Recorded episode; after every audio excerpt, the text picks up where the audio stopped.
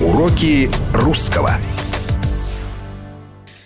Ну что ж, мы возвращаемся в эфир. У микрофона Ольга Бадьева. Это уроки русского. И у нас в студии, как обычно, Владимир Аннушкин, доктор э, филологических наук, профессор Государственного института русского языка имени Пушкина. Владимир Иванович, здравствуйте. Здравствуйте, Ольга.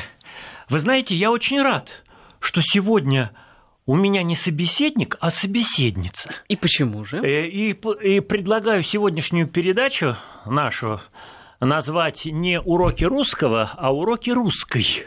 Так. То есть, может быть, э, пусть это будет урок души, урок красоты, урок женщины, потому что в а преддверии преподаватель будет мужчина. преподаватель будет мужчина, и, э, собственно, предлагаю нашим слушателям, слушая э, наши с вами разговоры о том, в чем сущность человеческой красоты, в чем сущность женщины, потому что такой вопрос ставился, и часто он ре- решается э, несколько в юмористическом ключе, а я предлагаю поговорить серьезно. И вот э, вопрос э, будет стоять так. Я думаю, что он уместен в преддверии и 8 мартовских событий, э, и потому что мы сейчас живем э, в в ощущении весны, но Как сказать, вы знаете, глядя на сугробы вот эти вот, пока, мне кажется, рано о весне думать. Ну, у, у природы нет плохой погоды. Это точно. Очень многое зависит от того, как мы воспринимаем жизнь. Вот я сейчас э, провел два занятия со студентами, со взрослыми людьми в школе русского слова на тему радость в жизни, языке, культуре. То есть есть такой тезис э, в основном культурном тексте человечества, принадлежащий апостолу Павлу. Всегда радуйтесь, непрестанно молитесь, за все благодарите Бога. Вот э, предлагаю э, нашим слушателям э, попробовать угадать, чьи тексты мы сейчас будем с вами читать и анализировать. А это будут тексты отчасти философского плана. Вот кто это? Кто может Давайте. писать таким прекрасным русским языком? Давайте попробуем. Первое предназначение женщины – быть живым источником любви. Она и шествует по жизни, как носительница любви. В любви ее главная сила, обетование, смысл ее бытия. Но в любви, прежде всего, как тончайшем колебании душевных и духовно возвышенных движений. Женщина, излучающая духовную любовь, есть духовный клад своего народа. Вот все в этом мире, наверное, должно соответствовать своей сущности, потому что несет свою сокровенную природу и предназначение, и нам надо остаться вот верными своей природе. И для женщины, как, впрочем, и для мужчины, ни счастья, ни мудрости нет, если человек не хранит верность своей сокровенной сути. Вот это интересно уже, Вот. своя а, И сокровенная суть. Да, вы поможете нам раскрыть, в чем сокровенная суть женщины? И вот А знаете почему? Вот буквально 15 минут назад с нашим обозревателем Максимом Каноненко у нас был разговор а, по поводу некого а, смещения каких-то понятий в современном мире. Ну, в частности, речь шла о том, что женщины, а, некоторые, да, там определенное сообщество а, требуют а, равенства в том, чтобы в а, интернете, во всемирной паутине было больше статей про женщин. То есть много статей про мужчин, считают они там это м, всякие там ученые и так далее и тому подобное, а про женщин мало. И вот женщины хотят равенства. А, И многие слушатели уже начали писать, что женщины как-то забыли о своем предназначении, о сущности. Вот э, я думаю, что мы уже добились вот того равноправия юридического, о котором э, так заботились женщины в XVIII-XIX веках, может быть, в начале XX века. Э, В сущности, мы равны сейчас по нашим юридическим правам, но надо очень хорошо понимать, что природа все-таки и мужская, и женская различна. И нам надо понять, в чем предназначение мужчины, который должен быть ответственен, честен, быть хорошим работником, э, нести, нести заботы о своей семье, э, о, о своей профессиональной деятельности, быть э, настоящим патриотом своего отечества.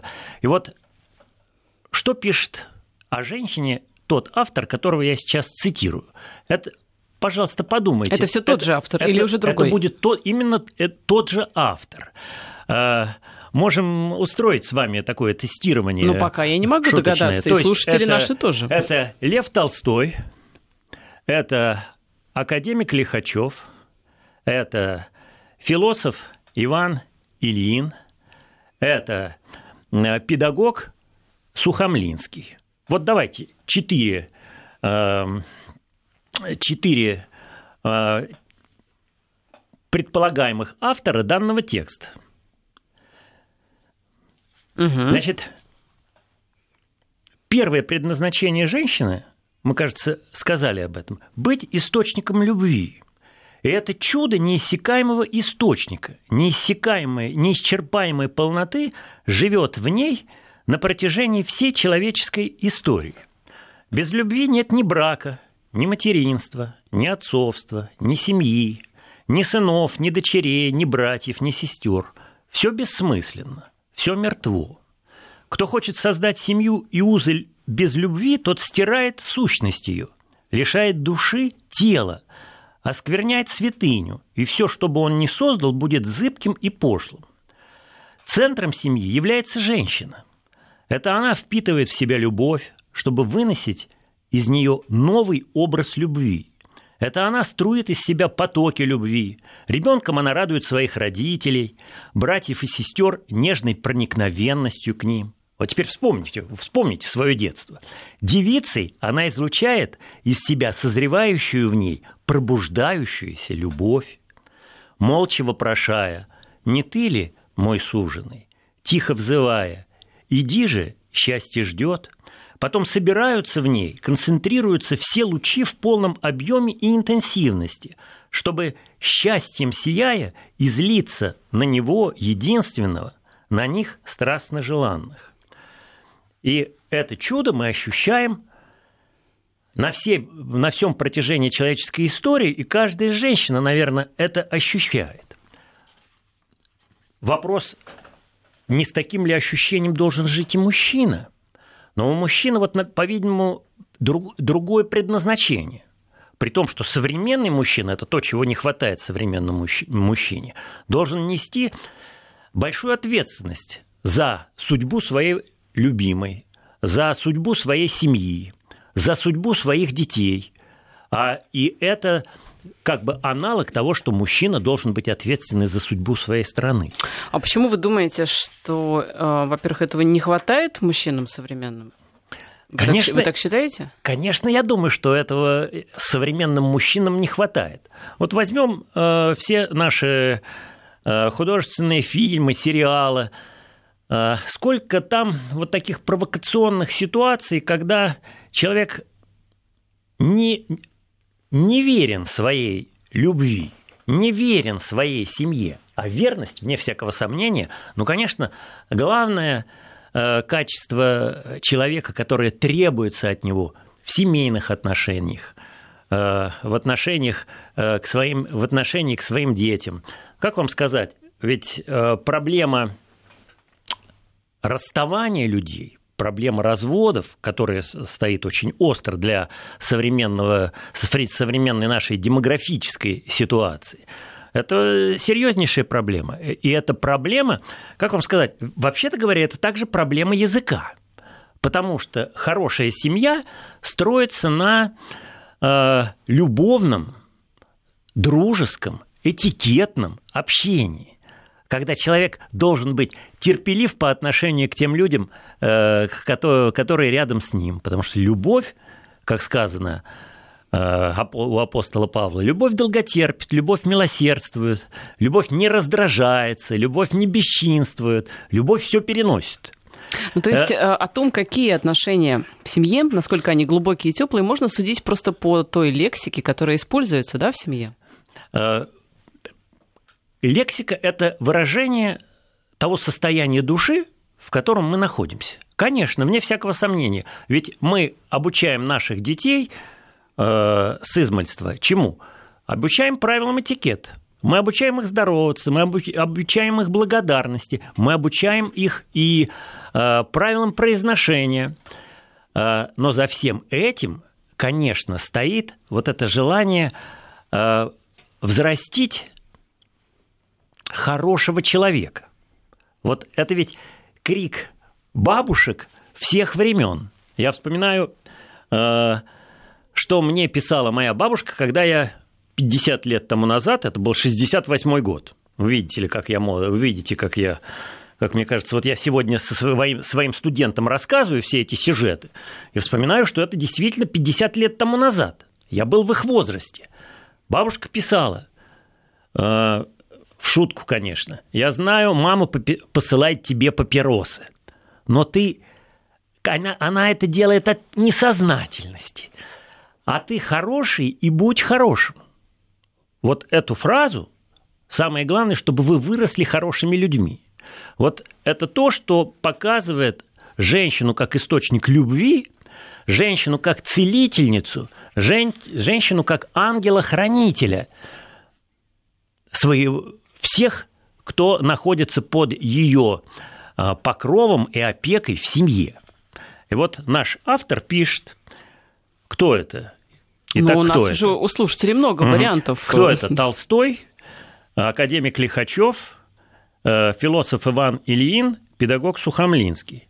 Второе ее предназначение – быть кормильцей. Так предопределено природой. Вот теперь вот поймем, что это не просто только физическое дело – младенец нуждается в молоке матери, и он получает его от Бога в дар. Это умиротворение голодного младенца составляет и в дальнейшем долг и привилегию матери. А потому далеко не случайно, что женщина выступает кормилицей семьи. И кухня, как центр домашнего очага, это прямая наг... не только прямая нагрузка для нее, вот смотрите, как хорошо сказано, но и творческая сфера. У каждого народа своя кухня – которая определяется климатом, популяцией животных и растений, здоровыми потребностями народного организма. Тут наследуются все традиции. И женщина не надлежит это искусство беречь и обогащать. И на хозяйстве лежит вот этот отпечаток национальных традиций, именуемый всюду воздухом Родины. То есть она в некотором смысле становится вот такой повелительницей, руководителем всего этого домостроительства. Владимир Иванович, ну а как тогда объяснить, э, что, допустим, есть же мнение, что лучшие э, повара это мужчины? Э, это откуда так? Когда лучший повар мужчина имеет вдохновение творить на кухне, то это, замеч... это замечательно. Речь ведь идет о принципиальном назначении человека, потому что талант, конечно, у всякого человека свой. Если у мужчины э, рождается талант повара или талант ткача, или талант портного, как у э, талант э, Бориса Зайцева, талант Бориса Зайцева, да, то слава богу. Вот самое главное найти в себе этот талант. Но мы с безусловностью можем сказать, что вот этот самый талант а кормление, талант любви и талант, вот третий, третий талант здесь, талант целительницы. Потому что хорошая мать инстинктивно чувствует, что надо ее плачущему малышу, когда, где и как она должна ему помочь. И эта связь, проистекающая с момента зарождения таинственного тождества, побуждает женщину и в дальнейшем переносить эту способность на всех людей. И вот смотрите, что развивается ну и в хорошей женщине, конечно, и мужчинам это требуется. Развивается дар глубокого вчувствования, а точнее художественный талант идентификации, то есть соединение себя как бы с тем человеком, а, вот, на которого распри... Э, распространяется твое желание помочь. когда мать инстинктивно, безошибочно выхаживает своего больного ребенка, ее созерцающее сердце касается нередко самых, что ни на есть, глубин чужого страдания. Вот этот талант в чувствовании, созерцании другого человека. Вот об этом этот автор очень часто пишет. И в этом состоит то, что теряет очень часто современная культура. То есть теряет талант э, созерцающего сердца. Потому что мы живем слишком суетно, мы живем в большой суете, и мы теряем вот эту способность останавливаться и по-настоящему размышлять над природой человеческих отношений. Но суета-то в городах, а, в маленьких городах, да, в каких-то населенных пунктах ведь суеты нет, но все равно не у всех этот талант есть. А, он пропадает тогда, когда в человеке иссякает вот этот самый источник любви, а, иссякает этот настрой добрых помыслов на окормление и целение.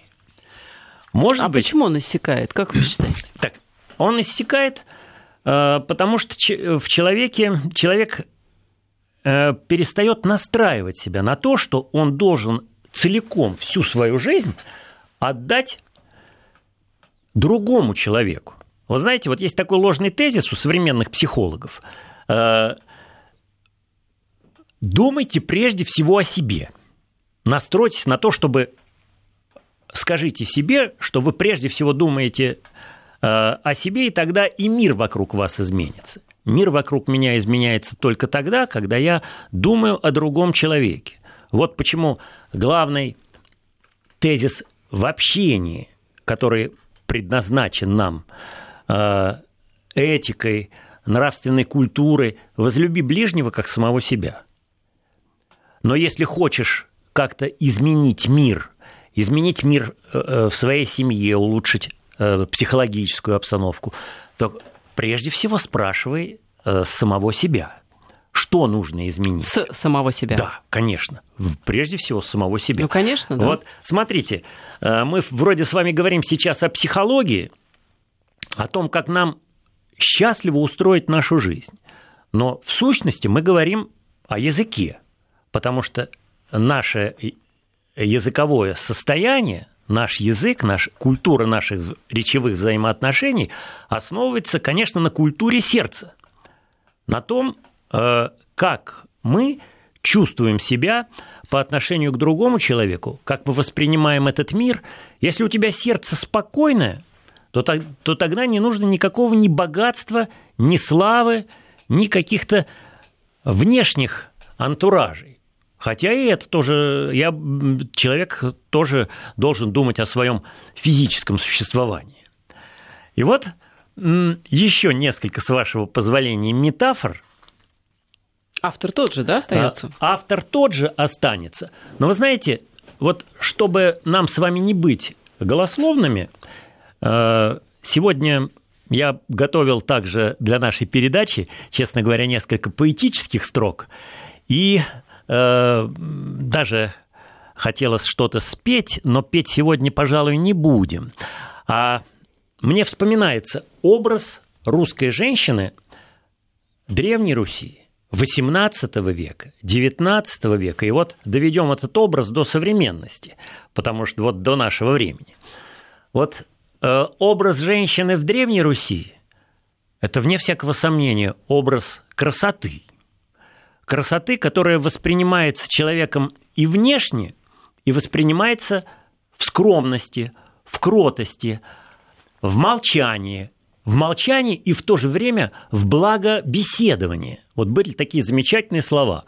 Доброгласие, сладкозвучие, истинно словесие. Вот это все распространялось на человека. Теперь смотрите, обратимся к XVIII веку. Там у нас э, образ русской женщины как модель поведения, он сияет в таких замечательных личностях, как жена э, Гаврила Романовича Державина, Екатерина Яковлевна, урожденная Бастидон. Она обладала душой любивой и возвышенной. В, об, э, в обществе своего супруга э, приобрела знания лучших произведений русской и французской словесности – Замечательно рассказывается о ней э, Державиным, как он делал ей предложение. Позвольте вам вот это тоже образец как бы такого его настойчивого сватовства и ее э, кротости и э, благоязычия. Он застал ее, будучи э, женихом, сидящую у окошка, и спросил, известно ли ей о его искании. А матушки в это время дома не было. Она отвечала, известно. И что, ежели бы вы, то есть ваше каково решение, э, как скажет маменька, таков был порядок. А что, ежели бы вы, вы мне не противны, отвечает Екатерина Яковлевна. И вот этот ответ показывает нам, как развивается язык. Слово «не противно» имело, имеет значение, то есть я не против. Не вы мне не, не при, неприятны, а вы мне, я не против того, чтобы выйти ну, сейчас, за да, ваш, если, если выйти так, за ваш, если так выйти сказать, за вас замуж. не поймут, могут Ну да. еще и обидеться. Э, В конце марта мы будем отмечать 275-летие со дня рождения великой женщины XVIII века, э, княгини Екатерины э, Романны Дашковой. Владимир Иванович, а вот давайте подробнее Прервемся. об этой княгине Хорошо. после новостей. Хорошо. Уроки русского. Владимир Анушкин, профессор Института русского языка имени Пушкина у нас э, в студии. Ну что, мы продолжаем говорить о, о женщинах, о прекрасном. И э, пытаемся, кстати, угадать, э, что за автор, которого вы цитируете.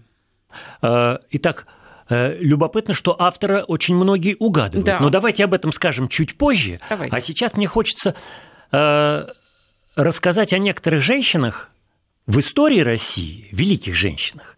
И очень хочется поделиться, конечно, и собственным опытом, потому что на моем жизненном пути я человек относительно молодой, всего лишь 50 лет тому назад служил в армии, да, и, э, но поскольку я занимаюсь и техникой речи, и обучением русскому произношению и русских, и иностранцев, естественно, я бодро весел.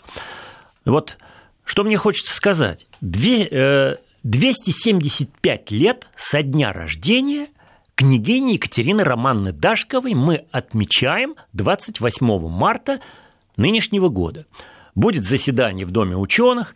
Екатерина Романна Дашкова президент Российской Академии Наук. Она руководила всеми мужчинами, учеными и писателями, которые писали вместе с нею словарь Академии Российской. Эта великая женщина была в 21 год участницей госпереворота, первой по- помощницей Екатерины II, будущей императрицы. Но отношения между ними были сложными. И вот жизнь Екатерины Романны Дашковой, э, у которой было двое детей, но муж скончался довольно рано, и Несмотря на то, что она любила Англию, в Европе встречалась со многими выдающимися философами и писателями. Екатерина Романна, вернувшись в Россию, э, сделала очень многое для науки и для преобразования русской словесной культуры. То есть первый словарь Академии Российской, э, в которой писали все, э, вся э, интеллектуальная элита России, был создан под ее руководством. Какова была цель этого словаря? Об этом тоже нельзя не сказать. Чистота русского языка. Вот они так любили русский язык, и таково было направление умов, что даже греческие слова предпочитали воспроизвести в русской упаковке. Ну, например, вместо слова риторика написать ветийство. Ветийство от слова ответ, привет, завет, вет – корень, который означает говорение.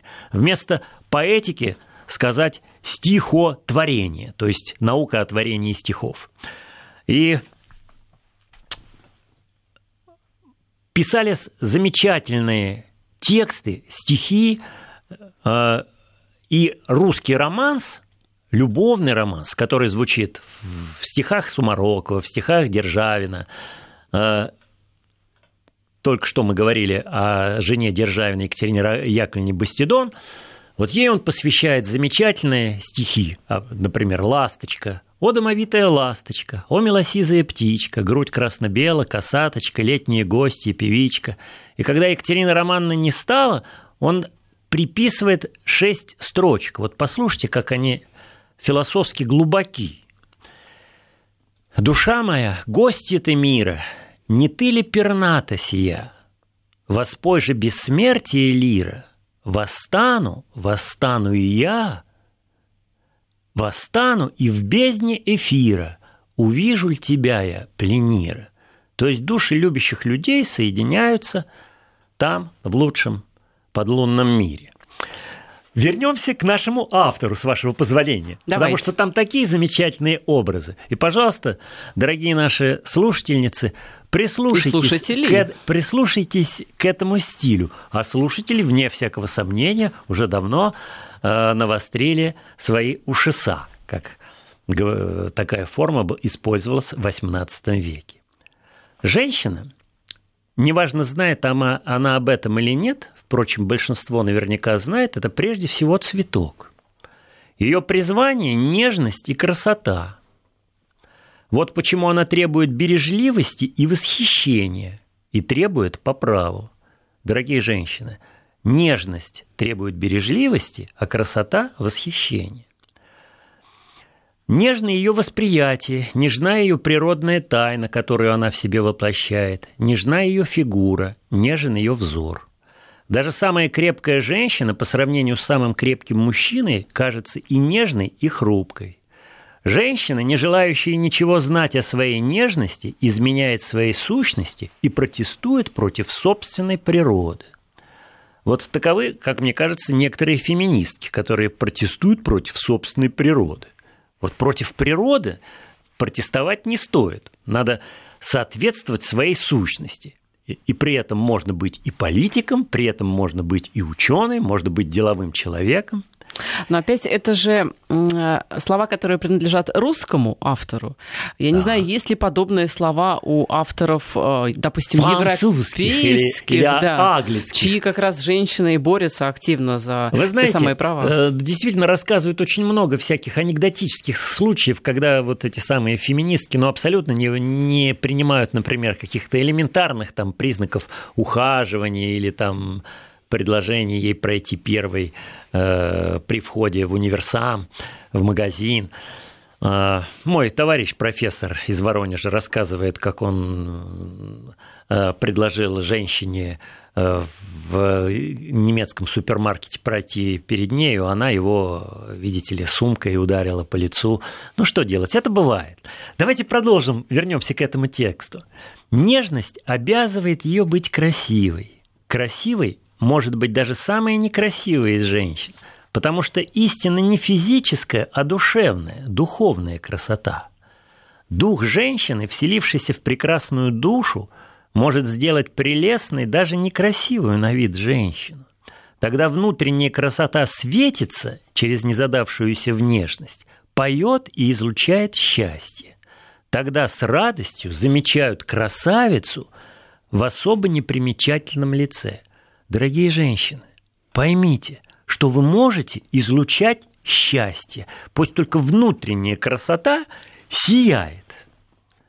И вот тогда цветок женщины призван жить центростремительной жизнью и разворачиваться изнутри. Вообще-то это ко всем, наверное, относится. Надо уметь развернуться своему таланту и довериться дремлющей в тебе внутренней силе – Здесь автор приводит греческое слово «энтелехия». Энтелехия – это внутренняя сила, которая живет в каждом человеке. И в женщине тоже. В женщине особенно. Самозабвенно, целиком, непроизвольно расцвети, расцвести на солнце универсума, то есть лучших человеческих, общечеловеческих нравственных качеств. Верьте, что вы призваны формироваться в тиши в неколебимом покое обетования. Вот поясню это выражение. Оно кажется Владимир старинным. Иванович, мне кажется, чтобы пояснить, нам потребуется время. У нас сейчас ага. погода, давайте ее Поразмышляйте. послушаем. Неколебимый да. покой обетования. Пока погода, размышляйте, и мы вернемся.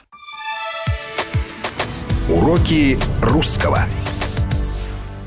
Мы возвращаемся в эфир. Владимир Аннушкин, доктор филологических наук. Владимир Иванович, итак, неколебимый покой обетования. Вот смотрите, какой прекрасный стилист. Вы только вслушайтесь. Значит, дорогие мои, мы должны жить с вами в покое, спокойно, мужественно, воспринимая все, что с нами происходит. Покой, обет... неколебимый покой. Значит, сердце ваше прежде всего должно быть спокойно. И вы должны верить и надеяться, потому что обетование – это обещание. Обещание чего? Обещание будущих благ. Продолжение этого текста. И ждать, в скромном смирении следовать послушанию и всем даже в несчастье. Дарить благовоние, утешение и радость. Ну, вот смотрите, благовоние, понятно, что это метафора какая-то, хотя, конечно, духи важная, важная штука. Но благовоние, как вот тот аромат, который как бы исходит от человека, успокаивающий, утешение и радость. И вот... Владимир Иванович, ну правильно я понимаю, что речь сейчас о женщинах прежде Конечно, всего, да? Речь идет прежде угу. всего о женщинах. И вот еще пожалуйста, вам два определения метафорических. Кто вы такие, по Подождите. словам этого автора, которого мы сейчас объявляем? Но-но-но, подождите, прежде чем мы объявим, у меня еще вопрос ваш, у вас вопрос. Да. Нежность, да, вот а, вы цитировали этого да. автора, требует бережливости. Вот хотелось бы пояснить, что имеется в виду. Э, имеется в виду, что мы должны беречь всякого человека от каких-то ненужных эмоциональных потрясений его души. И в этом смысле надо, вот если речь идет об общении между нами, думать о том, что мы можем обидеть прежде всего человека. И об этом пишет императрица Александра Федоровна в своих дневниках. Словом, жестом, взглядом, интонацией. Э, бережливость связано, вне всякого сомнения, с отношениями людей друг к другу. Беречь те связки внутренние, которые есть между людьми. Эти связки обрываются, и потом их очень трудно восстановить. Мы живем в круговой поруке добра. Вот это добро э, должно нас соединять. Нас в главном должна соединять, должны соединять любовь и единомыслие. Хотя все люди различны. Вот все люди различны. Наша задача раскрыть всякого человека и в то же время, может быть, понять какие-то универсальные качества, которые присущи тому или иному полу. И вот здесь очень интересно наши гендерные исследования, которые ведут сейчас ученые. Итак, наш автор, объявляем его? Объявляем. Оля? Давайте. Объявляем, пожалуйста, мне объявлять. У нас было четыре а, варианта. Да, у вас Э, там было голосование какое-то, да. и наш, большинство наших большинство слушателей, угадали. судя по вашему компьютеру, правильно отвечают на вопрос. Это выдающийся русский философ Иван Александрович Ильин, который в 1922 году покинул Советскую Россию э, на философском пароходе и замечательно писал, творил там, на Западе. У него прекрасные философские труды и замечательная публицистическая литература. Я всем советую читать его книгу «Я вглядываюсь в жизнь». А, что, а что это за книга, которую вы цитируете сегодня? Вот Или это разные книги? Это разные книги. Я думаю, что это путь духовного обновления. Путь духовного обновления. Книга так называется, да? Да, книга так называется. И еще его, у него есть замечательные э, маленькие этюды как бы на все случаи жизни слезы, бессонница, рюкзак, книжный шкаф, э, щедрость, красивая женщина, некрасивая женщина. Вот и высказывание, как бы такое духовное окормление, духовное описание красоты всего, что нас связывает в этой жизни как с предметами, так и с э, качествами человеческого характера, самыми разными явлениями. Еще две идеи. Простите, Владимир Иванович, если позволите, очень хочу зачитать смс от Эдуарда. Он пишет, что, Пожалуйста. слушая вас, обречен а, кажется, что я обречен доживать в одиночестве, потому что практика жизни не так высоко романтична. Что ответите? Отвечу, что вы не правы, мой друг, э, потому что надо настраиваться и в обетовании, в готовности и встретить того человека, который вам, э, по-видимому, предназначен судьбой. Для этого требуется ваш собственный духовный, душевный труд, и ваш настрой, и ваша вера, и ваше внутреннее стремление. Надо думать не столько о себе, потому что у меня много знакомых молодых холостяков, достаточно достаточно большого возраста, которые думают, что вот когда же они встретят того человека, который им предназначен в этой судьбе, а надо решительно его встречать, и надо довериться своей судьбе. Что значит надо... решительно встречать? Решительно встречать, это значит, если ты настроен на то, что ты хочешь создать семью, на то, что ты хочешь полюбить другого человека, тогда надо от себя потребовать что потребовать исполнения этого своего желания. А если вы думаете только о том, что вам не встретился этот человек, и вот до сих пор э, как бы кто-то виноват в том, что вам этот человек не встретился, вы знаете, очень часто мы сами виноваты в своей собственной судьбе. Надо настроиться на то, что ты э, готов к этим положительным изменениям в твоей жизни, а человек никогда вот человек не должен быть одинок. Он может жить в уединении, но он всегда должен ощущать свою судьбу, что он рядом с Богом, что он не оставлен судьбой, и тогда надо настраиваться на хорошее и верить в то, что ты свою судьбу, свое предназначение непременно реализуешь. Владимир Иванович, около двух минут, к сожалению, у нас остается. Давайте пожалуйста, попытаемся про... успеть. Пожалуйста, да. Э, почитайте дальше о том, что женщина – это дитя, так как она живет чувствами. Сердце ее, сердце ее добиться легко, ранить его тоже. Женщина – дитя, потому что душевная ткань стремится к целостности и единству, потому что женщина – человек, который стремится любой разрыв ликвидировать, преодолеть любую трещинку. Женщина это ангел. И ангел не только потому, что вот как бы в каждом человеке живет эта божественная природа, но она еще и добрый наставитель к лучшему. И вот здесь замечательная мысль о том, что женщина, как бы связав мужчину, нечто крепко связывающее мужчину, чтобы потом его связанного освободить для творческой жизни. Вот настоящий духовный, душевный союз двух людей. Когда женщина, с одной стороны, кажется, привязывает к себе мужчину, а с другой стороны, его освобождает, его вдохновляет на то, чтобы он э, творил, писал, занимался делом. И поэтому лучшие из мужчин пишут им стихи, э, творят в их честь. Поговори со мной еще немного – закончим нашу передачу замечательным Давайте. стихом, да. последним стихотворением в посмертном дневнике выдающегося русского писателя зарубежья Георгия Иванова.